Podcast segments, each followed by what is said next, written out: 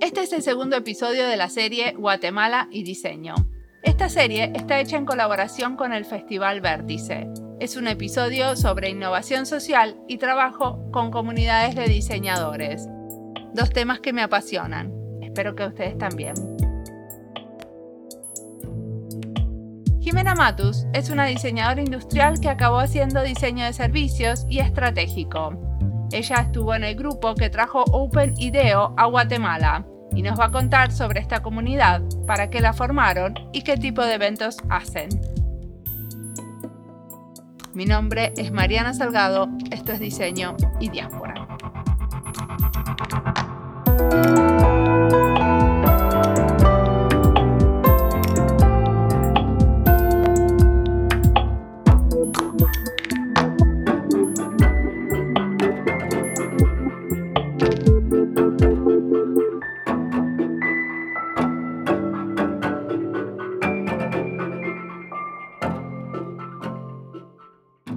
Hola, soy Jime Matos, soy diseñadora industrial y diseñadora de servicios guatemalteca. ¿Y qué te llevó al servicio? ¿Cómo fue el pasaje del industrial al servicio?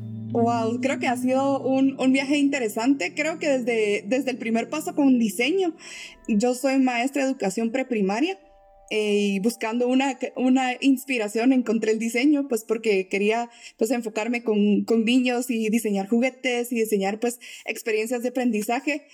Encontré el diseño industrial termino la carrera, empiezo a trabajar, hago proyectos de diseño de interiores, eh, proyectos de 3D, ¿verdad? En temas de tecnología 3D y entro a trabajar al sector corporativo en el tema de diseño de experiencias de aprendizaje y es ahí donde empiezo a conocer un poquito más pues de, de los negocios en sí, ¿verdad? Y yo siendo muy curiosa pues también empecé a investigar y en un TED Talk que encontré, encuentro diseño de servicios y algo hizo clic en mí y dije, aquí está esta combinación pues de algo que tal vez yo estuve evitando por mucho tiempo, que era el entender de negocios o el entender de, de este aspecto del, del, detrás de escenas cuando tiene que ser tomado en cuenta a la hora de que queremos plantear experiencias para nuestros usuarios. Entonces es ahí donde decido embarcarme en esta nueva aventura. Tengo la oportunidad de ir a Inglaterra a estudiar con, con la beca que da el gobierno del Reino Unido, que es las becas de Chevening, eh, a sacar la maestría en diseño de servicios de innovación. Y ahí solo explota la cabeza de las posibilidades que existen a través del, del diseño de servicios. ¿En dónde es esa maestría? Es en la Universidad de Ravensbourne. Está en Londres. Ok. Eh, y decime una cosa, eh, cuando vos decís trabajar en el sector corporativo, ¿a qué te referís? ¿Qué tipo de cosas de educación hiciste? Porque no me imagino qué puede ser. Sí, pues todas las organizaciones al final tienen eh, o deberían de tener un sistema, un apoyo para desarrollar a sus colaboradores, ¿verdad? Entonces en la parte en la que yo estaba era en la parte de diseño de todos estos materiales o multimedia que los, los colaboradores utilizan. Pero, ¿quiénes son los colaboradores? Los trabajadores, los trabajadores de la empresa. Pero empresas que hacen qué educativo? No, nosotros diseñamos el material de capacitación que se utiliza. Entonces, los e-learnings, las presentaciones, todo el material de entrenamiento es el, el que estamos realizando. ¿Para profesores? No, para trabajadores de, de, la empresa en la que yo estaba.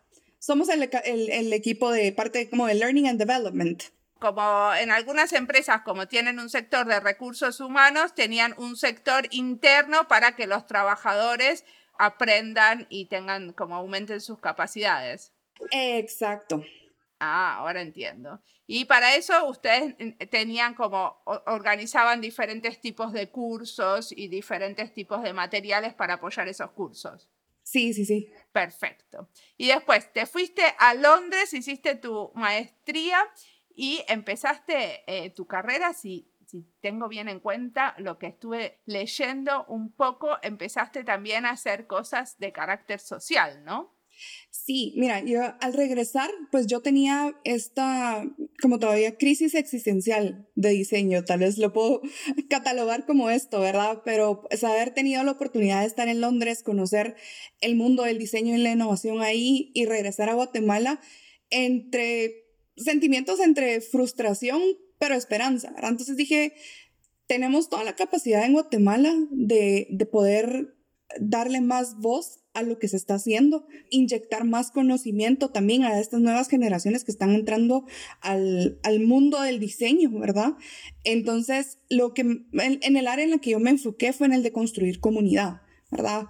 Para mí, la comunidad de diseño e innovación que tuve en Londres fue muy importante, fue pues parte de la que me ayudó a mí a desarrollarme como la consultora que soy hoy. Y también pues dije, ¿por qué no ser este puente? de poder traer este conocimiento a estas nuevas generaciones. Entonces, es aquí en donde empiezo a buscar estas oportunidades a, través de iniciativas locales. Eh, una de ellas, por ejemplo, fue involucrarme con, con la universidad. Luego también en un evento conozco a un amigo, pues y en una plática de una tarde decidimos, decidimos pues traer el, capítulo de OpenIDO a Guatemala eh, OpenIDO, que es pues, eh, un movimiento mundial, ¿verdad?, de comunidades alrededor del mundo en donde utilizan design thinking para resolver retos de impacto social. Y pues lanzamos el, el capítulo. Eh, hoy llevamos ya casi cuatro años.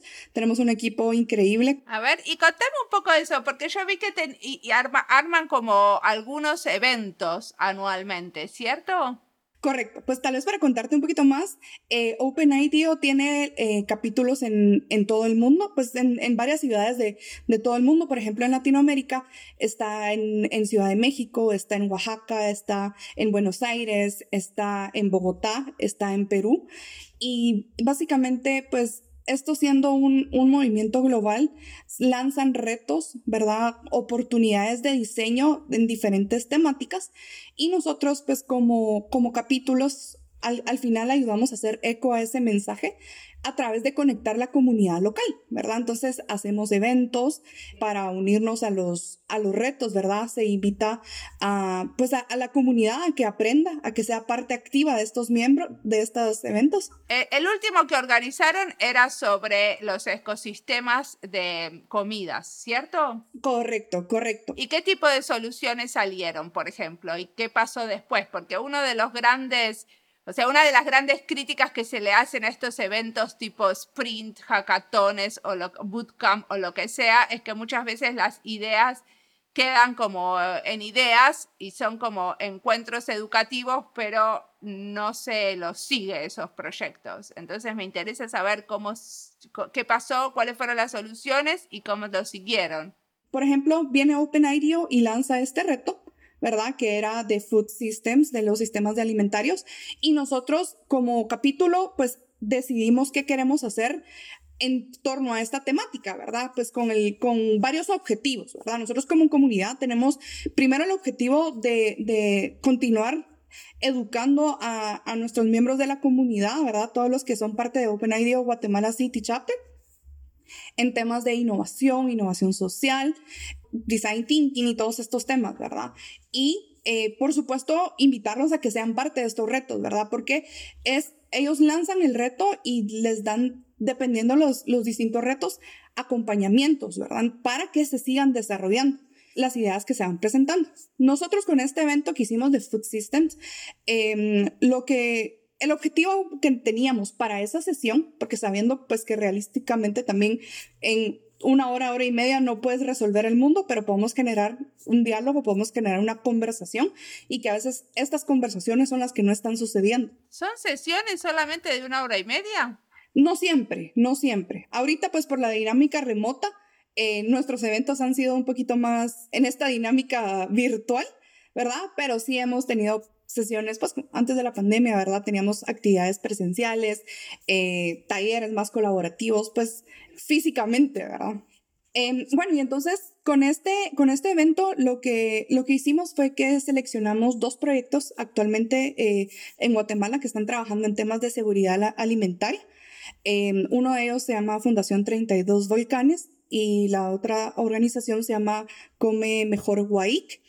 Y pues son dos proyectos eh, de dos emprendedoras increíbles que pues a través de sus acciones, de su visión, están dándole no solo más más visibilidad al tema de seguridad alimentaria, sino que pues de maneras, por ejemplo, 32 volcanes conectándose con la comida local, los ingredientes locales, educando a las familias en el altiplano de Guatemala y come mejor Waik tenía un, un mecanismo de, de, canastas de alimentos saludables y muchísimo más. Aquí estoy hablando muy poquito de sus proyectos, pero son proyectos súper, eh, pues que están teniendo bastante impacto en Guatemala. Entonces las invitamos a ellas. También invitamos a, a un colega de OpenIDO que está en Barcelona, también colombiano, Pablo, y pues tuvimos una, una, un diálogo sobre eh, diseño de futuros, ¿verdad? De diseño de futuros del sistema alimentario en Guatemala. Lo invitamos a él porque él también había tenido eh, la oportunidad de vivir en Guatemala. Entonces también estaba ya contextualizado con, con Guate y básicamente pues fue invitar a personas del, del sector privado, del sector público, emprendedores que estuvieran en, en tema, pues involucrados en el tema de seguridad alimentaria y unirse al diálogo. La verdad fue eh, un evento súper interesante, fueron dos días, perdón, ahorita me recordé que fue sábado y domingo. Eh, al principio estábamos nerviosos de no sabíamos si iban a llegar porque es sábado y domingo y llegaron, llegaron todos y se quedaron en los dos días, entonces fue... Eso ya es un logro. Sí, sí, total, total. Porque al final, pues queremos que sean parte del diálogo y, y parte activa, ¿verdad? Entonces, el ejercicio de estar visualizando cómo quisiéramos que fuera este futuro, ¿verdad? Plantear un futuro tal vez un poquito más probable, uno tal vez un poquito más eh, negativo y solo el hecho de estar en esta conversación pues nos abrió la, la puerta de terminar de conocer las complejidades que tiene cualquier sistema, ¿verdad? En este caso el sistema de alimentos. Y luego ya pues también que entre ellos se fueran conociendo, ¿verdad? Entonces ya eh, los participantes también empezaron a, terminar de construir esa red de contactos y pues ya ahí nos han contado un par que ya siguen platicando también para, para seguir aprendiendo, seguir conociendo y, y pues buscar las oportunidades de colaborar. ¿Qué cosas salieron de esos dos, esa jornada de dos días? ¿Hay proyectos concretos o cómo ayudan a estas emprendedoras como la de 32 volcanes? Pues como el objetivo principal de nuestro evento era generar diálogo, ¿verdad? Nosotros pues consideramos ya que, que solo el hecho de que, de que estuvimos teniendo estas conversaciones, que a veces ni pasan, ¿verdad? Eh, lo, es, es, lo que salió, ¿verdad? También salió pues la, la oportunidad de que estos emprendedores y los participantes también se conocieran entre sí, ¿verdad? Y empezaran a generar esas relaciones de contacto que sin ese evento no hubieran, tal vez tuvieran, hubiera sido un poquito más difícil que las, que las tuvieran. Sí. O sea que ah, no salieron cosas concretas, pero se ayudó como a armar la red esa de relaciones. Correcto. Y que al final, esa es parte también como de los objetivos que nosotros tenemos al construir comunidad, ¿verdad? Es como empezamos a apalancarnos de, de las, al final de las fortalezas del conocimiento de los que todo, de los que traemos, ¿verdad? Cómo empezamos a, a cambiar esta forma de ver el conocimiento, ¿verdad? Y, tal vez es uno de los retos que antes tenía Guatemala, poco a poco se estaba viendo este cambio, que son muy celosos del conocimiento, ¿verdad? Yo no te voy a decir lo que estoy haciendo porque me da miedo, ¿verdad? Yo no te voy a decir que colaboremos porque quiero que esta idea sea mía y queremos ya pues cambiar este esta, esta forma de ver, ¿verdad? Queremos un poquito más de colaboración, más de construyamos juntos, ¿verdad? Aprendamos juntos, ganemos juntos y también fallemos juntos, ¿verdad? Sí. ¿Y qué es lo que a ustedes les trae de bueno que sea IDEO, el que, que sea parte de Open IDEO? ¿Es también la red de gente en el exterior? Sí, creo que también pues la comunidad global. Al final nosotros eh, tenemos la oportunidad de colaborar con, con capítulos de todas las ciudades, especialmente con los de Latinoamérica, ¿verdad? Con los, los chicos de, de, Ciudad de México, de de Oaxaca, Bogotá, Buenos Aires y Perú es el otro que está en, en, en Latinoamérica. Vamos aprendiendo de ellos, ¿verdad? Tenemos eh, oportunidades de ir conectando mensualmente, tenemos una comunidad digital y al final es aprender de todos. Vamos a los eventos también de otros países. Ahorita especialmente que son remoto, podemos, podemos ahí sí que no hay, no hay barrera física ahorita, ¿verdad? Claro. Y decime una cosa, entonces vos aparte, aparte de este trabajo en las redes, sos consultora y aparte de eso, trabajas en la universidad. Correcto. ¿En qué universidad trabajas? Estoy en la Universidad Rafael Andívar y ahí doy clases de diseño, en la carrera de diseño industrial. ¿De qué diseño? Pues he estado eh, dando en las clases de diseño de servicios, pues este año fue eh, la primera vez que ya inyectamos la clase de diseño de servicios como parte del, del pensum, al igual que diseño para la innovación social. Y también estoy dando clases de emprendimiento. Pero estas clases de diseño de servicios, o sea, ¿tienen un programa de diseño de servicios o es una materia adentro de las carreras de otras carreras de diseño? Es una materia adentro de la carrera de diseño industrial. Eh, ¿Y en qué año es? Con los chicos de segundo año. Sí, actualmente no tenemos un programa oficial de diseño de servicios en, Guatemala. ¿Y eh, qué tipo de cosas hacen con los alumnos? ¿Tenés algún experimento divertido que hayas hecho? Utilizamos la, dinámica que tiene el, reto del Index Project Award, ¿verdad? Que era un, un desafío que, que se llama Diseño Responde. Y ellos lo que hicieron fue lanzaron una temática de, pues perdón, varias temáticas para el reto durante todo el semestre eh, trabajaron en equipos utilizando uno de estos puntos temáticos como punto de salida y desarrollaron proyectos de servicios, ahí sí que dependiendo de lo que fueron, fueron encontrando, ¿verdad? Y la idea es de que ellos aplicaran a esta, a esta convocatoria con sus proyectos. Uno de los proyectos fue seleccionado como, como highlight o sea, agarraron ese proyecto que se llama The Index, encontraron las temáticas y trabajaron con esas temáticas con los alumnos. Y después los alumnos mandaron el trabajo que hicieron al campeonato ese, a la competición esa. Sí, correcto, correcto. Esa fue un poquito la, la dinámica porque queríamos también inyectarles en ellos el, no solo las herramientas que conllevan el diseño de servicios, sino como un poquito el, espíritu detrás de construir equipos, el espíritu detrás de, empezar a ver la experiencia de usuarios, el entender realmente cuáles son las necesidades de nuestros usuarios y cómo planteamos una propuesta enfocada en servicios a raíz de todo esto. Ah, ese fue el objetivo.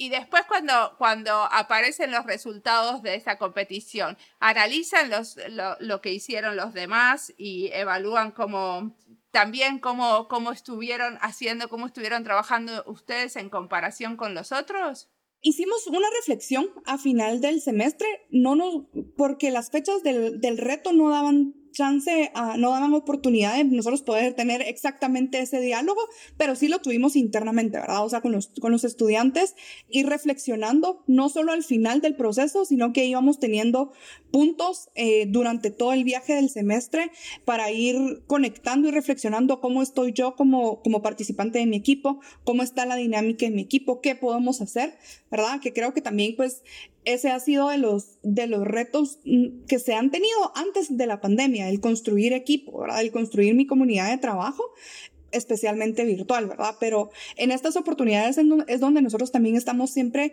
inyectando este tipo de, de, pensamiento porque son habilidades o, o, herramientas que también cuando ellos ya empiecen a, em, pues ya están en el, en el ámbito laboral, ¿verdad? Y ya puedan tener estas herramientas para poder guiar a sus equipos, liderar a sus equipos, manejar conflictos con sus equipos. Eso me parece buenísimo que estén viendo ese tipo de herramientas. Lo que, lo que a mí me hace un poco de ruido es que siempre en diseño trabajamos adentro de la universidad con otros diseñadores y tenemos pocos como eh, lazos de colaboración con otros que no son diseñadores. Y cuando uno sale a trabajar, en realidad muchísimas veces pasa que uno es el único diseñador del equipo o hay otro diseñador, pero todo el resto del equipo tienen estudiaron otras cosas, lo cual hace que piensen completamente de otra manera. Entonces, ¿cómo, cómo te parece que uno está formando para ese trabajo en equipo cuando eh, no estamos haciendo suficiente trabajo interdisciplinario durante las carreras? Totalmente. Yo creo que eso es también parte de retar a la forma en que estamos educando hoy, ¿verdad? Cómo también podemos involucrar a otras carreras. Yo tuve esa experiencia cuando estuve en Inglaterra de tener eh, experiencias interdisciplinarias con otros estudiantes, otras universidades, ¿verdad? Y cómo estas perspectivas te ayudan al final a crear una propuesta de valor más concreta y lo veo actualmente en el trabajo. Tienes que tener todos estos actores de todas, pues de, de distintas perspectivas. Creo que sigue habiendo una oportunidad, por supuesto, nosotros lo que hemos estado haciendo con los estudiantes es también pues parte de, del apoyo que nosotros damos con docentes, como, pues, como docentes, como profesores, es guiarlos a que hagan esas actividades, a que hablen con ingenieros, a que hablen con psicólogos. Tuvimos también eh, en la clase de, diseño para la innovación social un proyecto que trabajamos con un, cliente. Eh, es un proyecto en Guatemala que se llama Tu Consejería. Ellos eh, pues están buscando dar más acceso al, apoyo de, de, consejerías a través de WhatsApp en Guatemala. Entonces, los primeros pasos para democratizar el acceso a la salud, a la salud mental, entonces, cuando se trabajó con ellos, pues también se les, se, se, les invita a los estudiantes, ok, cuando son temas de salud mental, ya no solo, al final no es, no lo trabajamos solo, ¿verdad? Busquen psicólogos, busquen personas de, de distintos ámbitos que nos puedan estar apoyando y que ustedes puedan aprender para poder desarrollar su propuesta. Pero también hay tanta, falta más, ¿verdad? Creo que falta esta oportunidad en terminar de retar al, al, sistema educativo hoy por hoy, no solo en cómo involucramos a más perspectivas en la carrera, también cómo, por ejemplo, cambiamos un poquito la, la dinámica de el maestro es el que te dice y el estudiante es el que escucha, ¿verdad? Creo que también ya está la oportunidad de que pues los estudiantes también sean un poquito más participativos, ¿verdad? Y no, y no significa que no hablen, ¿verdad? Sino que también dueños del conocimiento, fuente del conocimiento. ¿Verdad? Como también pues creamos esta, esta forma de ver la educación como algo que, que en un salón de clases no está el docente y el estudiante, sino estamos todos como comunidad aprendiendo. Perfecto. ¿Y te parece que ese tipo de cosas como participar en competencias les sirve para, este, para estas dinámicas un poco menos jerárquicas? Sí, yo creo que sí les sirve. Hay varios puntos, ¿verdad? Pueden tal vez saber este, esta dinámica de motivación intrínseca de que quiero participar y que quiero, quiero ganar, pero creo que también pues les inspira a abocarse a, a, otras personas y conocer y seguir trabajando en sus propuestas, ¿verdad? Y que al final, pues el mismo proceso de diseño así te lleva, ¿verdad? Tienes que, que, que ir hablando con diferentes personas, entendiendo con tus usuarios, ¿verdad? Teniendo estas perspectivas para que tu propuesta sea viable. Entonces, creo que sí les ayuda, ¿verdad? A veces creo que tal vez, pues, el, el reto está con, con las fechas, ¿verdad? Creo que quisiéramos, pues, también a veces que no fuera tan corrido, ¿verdad? O tan extenso. Quisiera, idealmente, pues que se acoplara al, al, semestre que uno tiene en la universidad. Tal vez esa sería la parte un poquito retadora que veo, pero creo que estas oportunidades les, les permite a ellos también empezar a, a salir de, de, de, una burbuja local, ¿verdad? Que tal vez es, es bueno, es, su burbuja, ¿verdad? Pero entender que, que, que, es un reto, especialmente cuando hablamos de, de tema de innovación social, que pues se da a nivel global, ¿verdad? de diferentes tonalidades en diferentes maneras. Entonces creo que también les ayuda a ir pues explorando estas partes.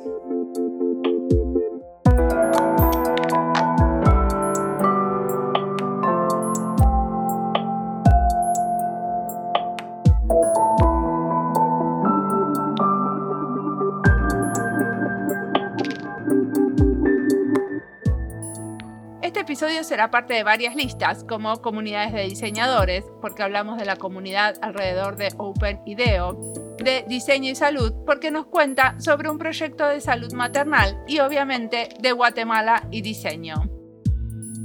Muchos que entrevisto se refieren al pensamiento de diseño como design thinking. Cuando lo dicen en inglés es cuando se ve la influencia de IDEO, una empresa de Estados Unidos que fue pionera en traer el término. IDEO ofrece cursos, redes, podcasts y proyectos donde usan esta aproximación. Javier Artiaga, por ejemplo, en el episodio 16 de este podcast, nos cuenta cómo redefinieron varias herramientas del pensamiento de diseño y las adaptaron al contexto latinoamericano. Pueden ver su página, el método Feeling. Ahí hay algunas de sus herramientas. A mí me parece especialmente interesante cómo nos apropiamos y creamos inspirados en los métodos de otros, especialmente cuando hay una visión crítica en la apropiación. Sobre el trabajo de OpenIDEO también hablamos en el episodio con Guillermina Argerich, que es el 233. Ella nos contaba qué hace esa red en Argentina. Alguna vez intenté contactar a la que organiza esta red en Latinoamérica para entrevistarla, pero fue imposible. Intercambié 24 emails sin resultado. No todos quieren ser entrevistados o no todos les interesa comunicar lo que hacen a través del podcast.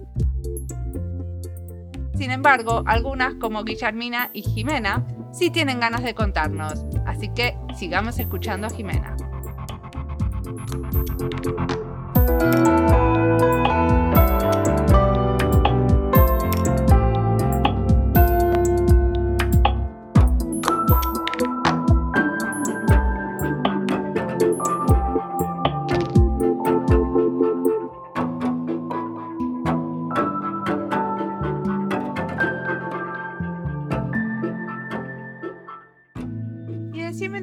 ¿Qué cosas te inspiran? ¿Qué estás leyendo? ¿Qué estás escuchando, mirando? ¿Qué te inspiran? Wow, eh, muchas cosas. Fíjate que eh, ahorita estoy, creo que varios aprendizajes en mi vida.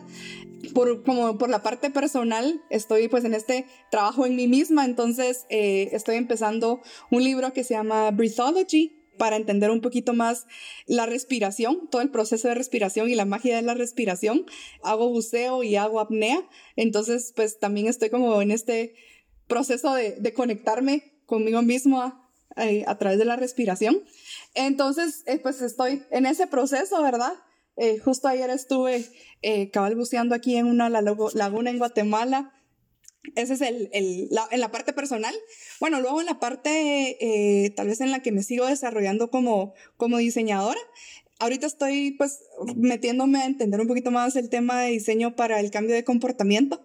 Por varias razones, creo que más y más pues estoy siendo curiosa también de la mente humana y del por qué hacemos lo que hacemos en, en, varios aspectos. Entonces, el entender qué son esos chispazos que, que hacen que un, una persona haga algo, ¿verdad? Y cómo también uno como diseñador puede influir hacia ese cambio de comportamiento. Entonces, eso es un poquito lo que, lo que me está inspirando ahorita. ¿Pero estás, estás leyendo sobre las ciencias del comportamiento? Sí. ¿Qué estás leyendo sobre eso? Empecé con, con, triggers. Creo que la parte del, de los notches es la que, la que más me está llamando la atención. El cómo podemos dar, diseñar un empujoncito, ¿verdad? Pero también el, el, el valor o, la importancia que tiene este empujoncito, porque al final, pues, podemos llevarlos a, a que hagan una, una acción positiva o una acción negativa. Entonces creo que también la parte de, de, la responsabilidad de diseñar esos empujes es algo que estoy, que estoy explorando ahorita. ¿Triggers te referís al, al libro de Marshall Goldsmith? Sí, correcto. Ok. Y decime una cosa, ¿y qué te parece que el diseño en Guatemala necesita hoy en día? Wow, qué, muy buena pregunta. bueno, el, el diseño en Guatemala creo que necesita ser más colaborativo ¿verdad? Eh, creo que tenemos bastante potencial. Nosotros decimos que el guatemalteco es chispudo, ¿verdad? Chispudo significa eres una persona muy apasionada, eres una persona que vas a hacer, vas a trabajar, no te vas a rendir, Entonces, en, cierta manera, pues este espíritu innovador, emprendedor, ya es parte de nuestra naturaleza como guatemaltecos. Creo que falta pues esta parte de seguir colaborando, de, de seguir pues rompiendo estas barreras de que pues el conocimiento va a ser mío, solamente mío, y yo voy a ir solo, ¿verdad? Sino, ¿cómo nos vamos a ir todos en conjunto? Creo que también le falta empezar a explorar otros mundos, ¿verdad? Tal vez tenemos bastante fuerte el tema de, de, pues, de, diseño, artesanías, eh, diseño de mobiliario, pero ¿por qué no? Pues explorar temas como el diseño de servicios y, y pues ir explorando otros rumbos, ¿verdad? Creo que hay eh, bastante talento aquí en, en, en Guatemala, en, creo que en, en, en comunidad podamos ir explorando esas nuevas oportunidades, el ir compartiendo estos conocimientos, el ir aprendiendo de los demás, ¿verdad? Creo que también esta, esta vulnerabilidad de ser receptivos a nuevos aprendizajes falta, ¿verdad? Se está ya haciendo bastante, creo que ya se está viendo cambio. Y si queremos eh, influenciar y que exista más diseño social, ¿te parece que, por ejemplo, están apareciendo diseñadores en el sector público, eh, diseñadores trabajando en organizaciones de la sociedad civil o en ONGs? Sí, y ya está, y ya está empezando a, a ver este movimiento. Eh, hay, por ejemplo, el año pasado estuve colaborando con, con, una organización aquí en Guatemala que se llama Red Ciudadana. ellos también están haciendo un excelente trabajo en buscar, pues, eh, inyectar innovación en, en diferentes eh, ciudades aquí en Guatemala, pues no solo en Ciudad de Guatemala, para poder empezar a desarrollar estas capacidades, por ejemplo, en servidores públicos, en, en, en organizaciones que estén apoyando pues estas eh, en colaboración con las municipalidades, ¿verdad? Entonces ellos también están viendo bastante eh, temas de innovación para, para manejo de datos, ¿verdad? La transparencia de datos. Entonces sí, sí ya se está, se está comenzando a ver.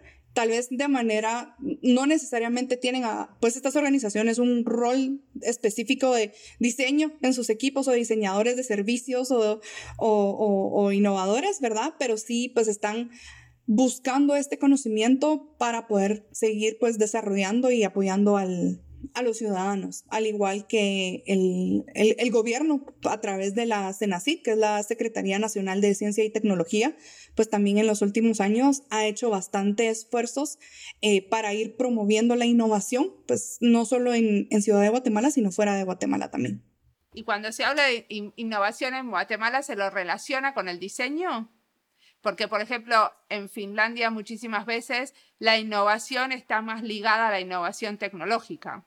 Sí, yo creo que aquí también, o sea, bastante la innovación ha sido en temas de, de la tecnología y, y, y, tal vez más en temas de cómo estas grandes empresas o grandes corporaciones han innovado, ¿verdad? Pero creo que también, pues, a través, tal vez te diría que en los últimos cuatro o cinco años el ecosistema emprendedor también ha estado surgiendo y con mucha fuerza. Entonces ya también se está viendo que innovación pues está empezando a reconocer como el, este, este, esta fuerza que traen los emprendedores en Guatemala especialmente pues cuando sucedió la pandemia, ¿verdad? Hubo mucha crisis económica aquí y fueron los emprendimientos también los que, los que surgieron. Entonces, eh, también se, se, habla bastante de innovación en temas de, pues en, con temas de emprendimiento. Pero se les da capacitación en diseño a los emprendedores cuando se quiere armar, por ejemplo, y eh, acelerar las startups, ese tipo de vocabulario que se usa alrededor del emprendedurismo. Correcto. Tuve la oportunidad de, de ser parte de, de, la escuela municipal que está llevando el programa, el programa de emprendimiento eh, y pues parte de, de, los módulos o de las, de las herramientas con las que se, se empoderan a los, a los emprendedores, no solo es aprender design thinking y estas son las herramientas, sino pues al final cómo vivís este proceso durante todo tu viaje como emprendedor. Ok, y ¿Eso es, es, una herramienta especial o es, un, o, o, o, es una manera de enfocarlo? ¿Cómo lo ves vos? Yo creo que es una manera de, de enfocarlos y de también empezar a, a, remover estos sesgos que a veces utilizan los emprendedores para construir sus propuestas de valor, ¿verdad? Entonces creo que es una oportunidad para que ellos empiezan a realmente conectarse con, con, sí con la oportunidad que ellos han identificado, pero también al final con los usuarios y lo que realmente necesitan, en vez de ellos pensar o asumir que su usuario necesita eso. Pero vos, ¿a qué sesgos te referís? Lo que pasa con, con, con el emprendedor Chapín es que es apasionado de su idea y con esta pasión, pues se olvida a veces de realmente preguntarle a su usuario qué necesita eh, o poder validar con, tu, con el usuario que tal vez esto que yo estoy planteando como emprendedor es lo correcto. Entonces, el poder realmente también tener esta vulnerabilidad de que mi idea, por más que me guste, puede ser modificada por esta retroalimentación y pues puede ser para para bien porque al final me están dando este, esta, esta retroalimentación que me va a ayudar a construir mi propuesta de valor. Perfecto. ¿Y qué en el futuro? ¿Qué te dan ganas de hacer? El futuro de, de Jimena como diseñadora de servicios, hay bastante oportunidad aquí en Guatemala a través de distintos ámbitos, ¿verdad? Personalmente, pues, eh, como te contaba, también uno de los proyectos que tenemos con mi familia es eh, Cacao Capital, que somos esta, pues, firma de inversión Ángel. Estamos apoyando a proyectos en Guatemala.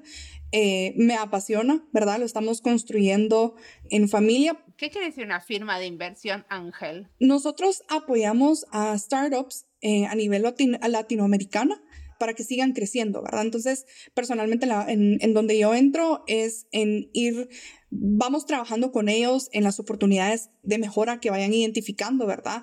Por ejemplo, tenemos eh, startups de tecnología, startups de, de, salud, ¿verdad? Entonces ya entro yo como, como consultora de, de diseño y vamos trabajando. Y eso realmente me apasiona y creo que me veo bastante, pues, o sea, parte de mi futuro va a ser esto porque hay, como te decía, ¿verdad? Hay, hay mucha pasión para emprender, para innovar, no solo en Guatemala, sino en Latinoamérica y que yo pueda contribuir al viaje que ellos están teniendo a través de mi conocimiento y mi experiencia, pues para mí creo que es algo que de, lo, de lo que me motiva. Y lo último que te iba a preguntar es, como sos educadora, quería saber cómo ves esto de usar el podcast en la educación de diseñadores o en la educación de emprendedores, ¿no?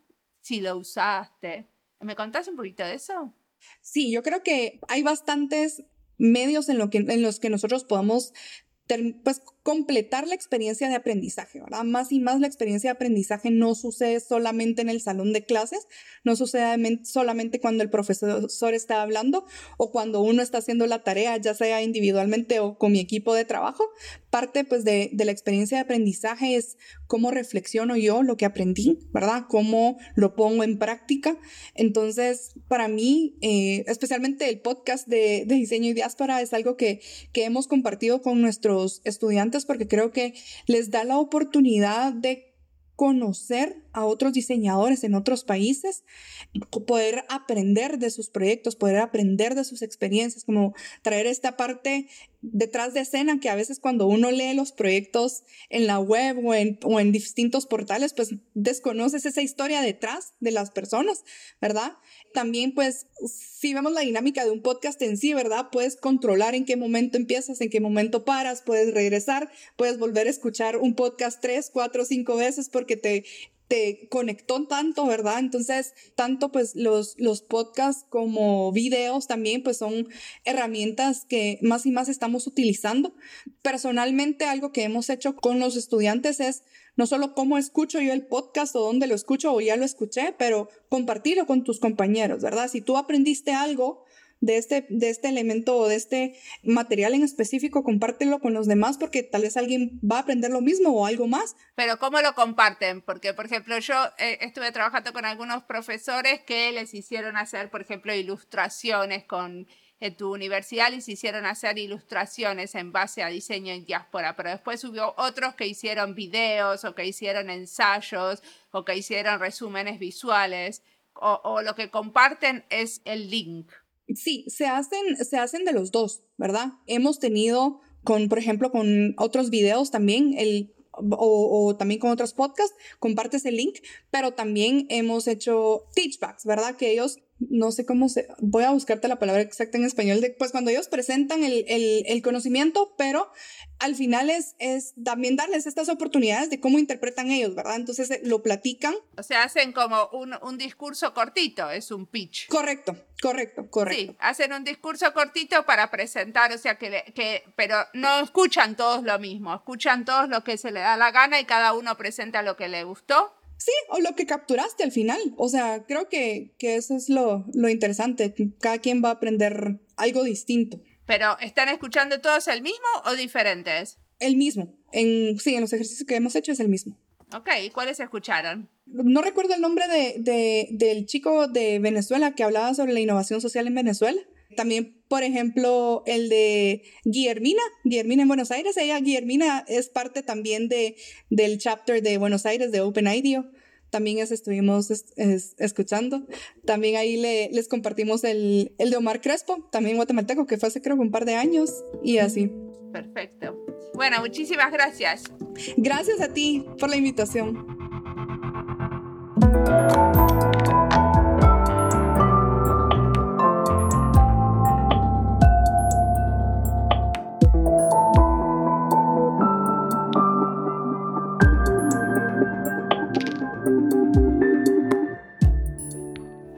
Esta serie de episodios, siempre quiero volver a la pregunta que surge desde el festival Vértice. ¿Cuál es el futuro del diseñador en Guatemala? Según Jimena, si entendí bien, el diseñador guatemalteco tiene que ser más colaborativo y ahí reside su potencial. Por eso, desde la educación en diseño, ella plantea ejercicios donde el objetivo es entender cómo se arma un equipo y los roles de cada uno. Me encanta cuando dice que el guatemalteco es chispudo porque es apasionado y no se va a rendir.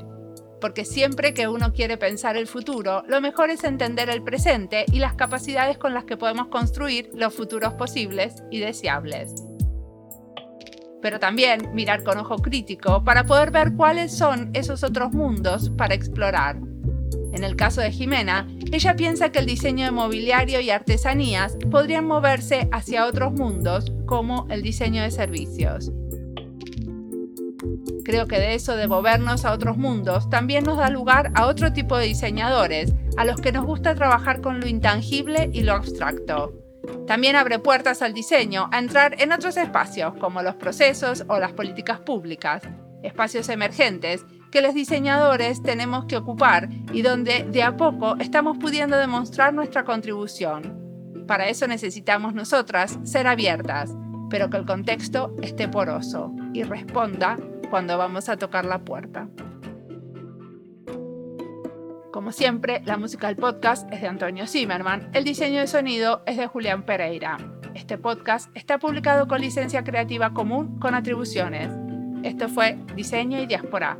Pueden seguirnos en nuestras redes sociales en YouTube, Instagram y Twitter o visitar nuestra página web diseñoydiaspora.org. No olviden recomendarnos. Nos escuchamos en la próxima.